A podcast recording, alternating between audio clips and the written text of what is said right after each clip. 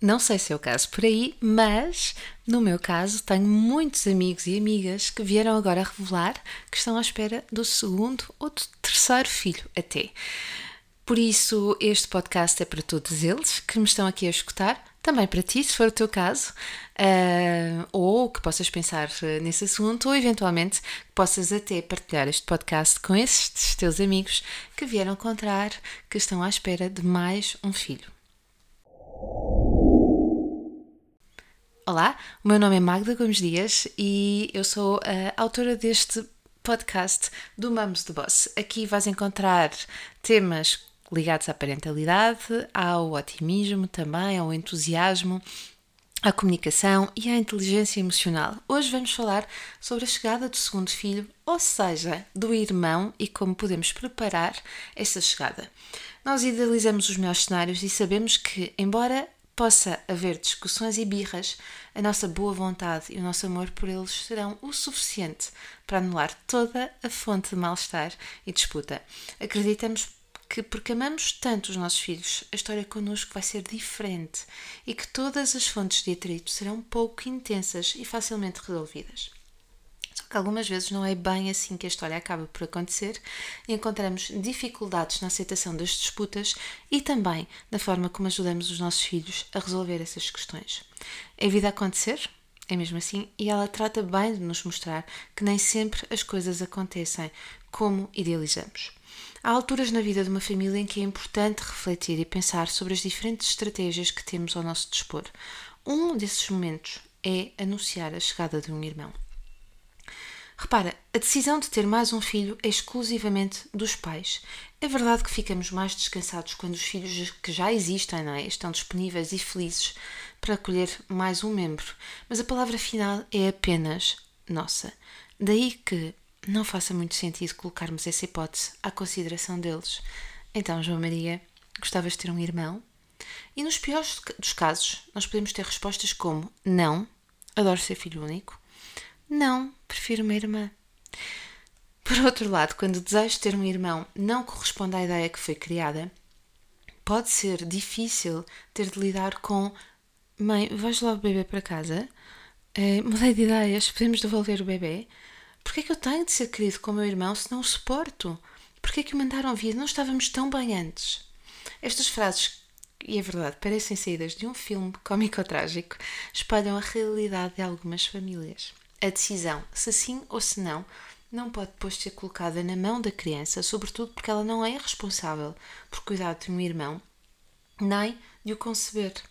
E se é verdade que ter um irmão pode ser, em algumas situações, a melhor prenda que os pais poderiam oferecer, noutros casos a experiência pode ser um pouco diferente. Um irmão não é uma prenda, insere-se no projeto de vida de uma família cuja responsabilidade pertence apenas aos adultos. Então, como é que vamos dar a notícia? A decisão de se ter um ou mais filhos, como vimos, faz parte do projeto da família de um casal. Ou seja, insere-se na normalidade de uma relação que é feita de decisões e de reflexões.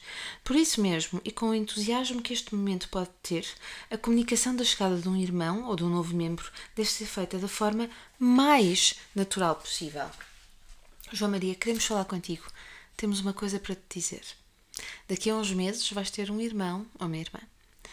Nesta altura, esperamos para ver a reação da criança. A forma como ela vai responder vai depender de uma série de fatores: da sua idade e maturidade, da sua experiência em se relacionar com as outras crianças da sua idade, mas também de idades diferentes, do facto de ter contacto com outras crianças próximas que tenham irmãos. Neste momento é a altura de acolher todos os sentimentos e de responder com a verdade e de forma adequada a todas as questões que possam surgir tendo em conta naturalmente a idade da criança. Podemos referir que o bebê está na barriga da mãe e que, à medida que os meses vão passando, ele vai crescendo e isso vai sendo visível porque a barriga da mãe também vai começar a ficar maior. Se a criança tiver menos de 8 anos e, portanto, não tiver ainda bem a noção do tempo que passa, é uma boa ideia utilizarmos um calendário e mostrarmos em que mês está previsto o nascimento. Podemos criar algum tipo de referência, como é depois do aniversário do pai ou é logo a seguir ao carnaval. Este aspecto ajuda o futuro irmão a orientar-se no tempo sem ter de estar sempre a colocar as mesmas questões.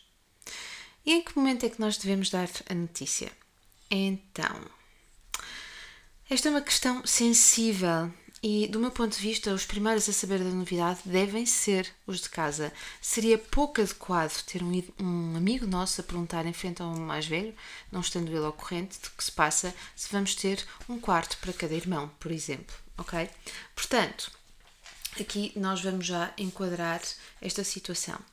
Então, como é que nós vamos uh, aqui trazer um, ehm, esta, esta, esta questão, esta, um, esta preparação, como é que nós vamos uh, preparar a chegada do irmão? Nós uh, podemos fazer várias coisas. Uma das coisas que nós podemos fazer é contar à criança a história do seu próprio nascimento. O irmão que já, que já cá está, contar a história do seu próprio nascimento com as fotografias, um, e esta é de facto uma das estratégias que eu mais gosto de sugerir aos pais antes da chegada do novo filho. Mas também depois. Ou seja, peguem num álbum com as fotos do primeiro e passem uma tarde a relatar as histórias da gravidez e dos primeiros tempos. É incrível o interesse que mostram em saber mais sobre como é que foi esse período. E nesta altura nós poderemos introduzir informações sobre como se comportam os bebés, assim como falar das rotinas e dos rituais habituais dos primeiros tempos. Esta informação é dada contando a sua própria história e sublinhando a singularidade que esta criança tem e que vai ser certamente muito diferente do irmão que está para chegar. Gente gira, isto que acabo aqui de contar é um excerto do livro Para de chatear a tua irmã e deixa o teu irmão em paz, como criar harmonia familiar e resolver conflitos entre irmãos. Se estás a à espera de um segundo filho, ou se já tens um segundo filho e harmonia aí por casa de vez em quando não é mais fácil, eu sugiro que dês uma vista de olhos neste livro. Este livro fala-nos, eu estou com ele na mão, portanto estás certamente aqui a ouvir o folhear destas páginas fala-nos ou mostra-nos que um conflito é normal e aponta-nos então para a normalidade do conflito em todas as relações, nas relações parentais, mas também nas secretarias. Fala-nos como é que surgem os conflitos, qual é a origem deles e talvez fique-se espantado que muitas vezes nós, pais, somos a grande fonte do conflito entre os nossos filhos e, portanto, vamos ter que acertar aqui algumas. Hum, uh, alguns ponteiros para que a coisa corra melhor.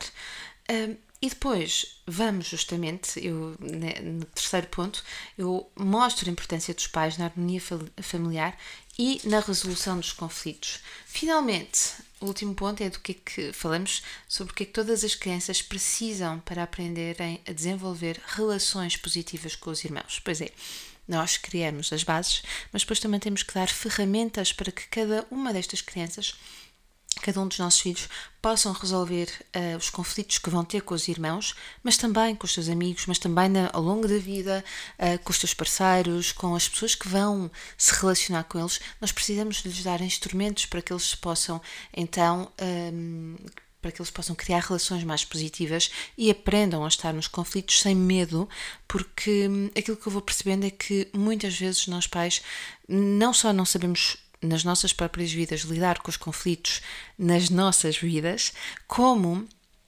abafamos o conflito entre os nossos filhos ou resolvemos de forma a que eles não tenham a oportunidade de usar estratégias para lidarem com ele e lidarem com o outro. No final, há uma, uma espécie de copiança ou cola, como se costuma dizer, que são as, as ferramentas para os pais, ou seja, um checklist daquilo que eu tenho que verificar, sobretudo se os meus filhos estão numa fase de grandes conflitos, e um guia prático de intervenção rápida e positiva perante um conflito. Tudo no Para de Chatear a Tua Irmã e Deixa o Teu Irmão em Paz, à venda em qualquer livraria, eh, nas grandes superfícies também, em parentalidadepositiva.com na área dos produtos. Comprando através do site, pode ir autografado. Gente gira, se é o teu caso, estás à espera de um filho, os meus parabéns. É sempre uma, um momento muito afortunado. Se não é o teu caso e tens amigos, podes partilhar este podcast com eles. E já sabes, Uh, se gostaste, partilha, comenta, deixa os teus comentários, é sempre importante. e nós vemo-nos na próxima semana.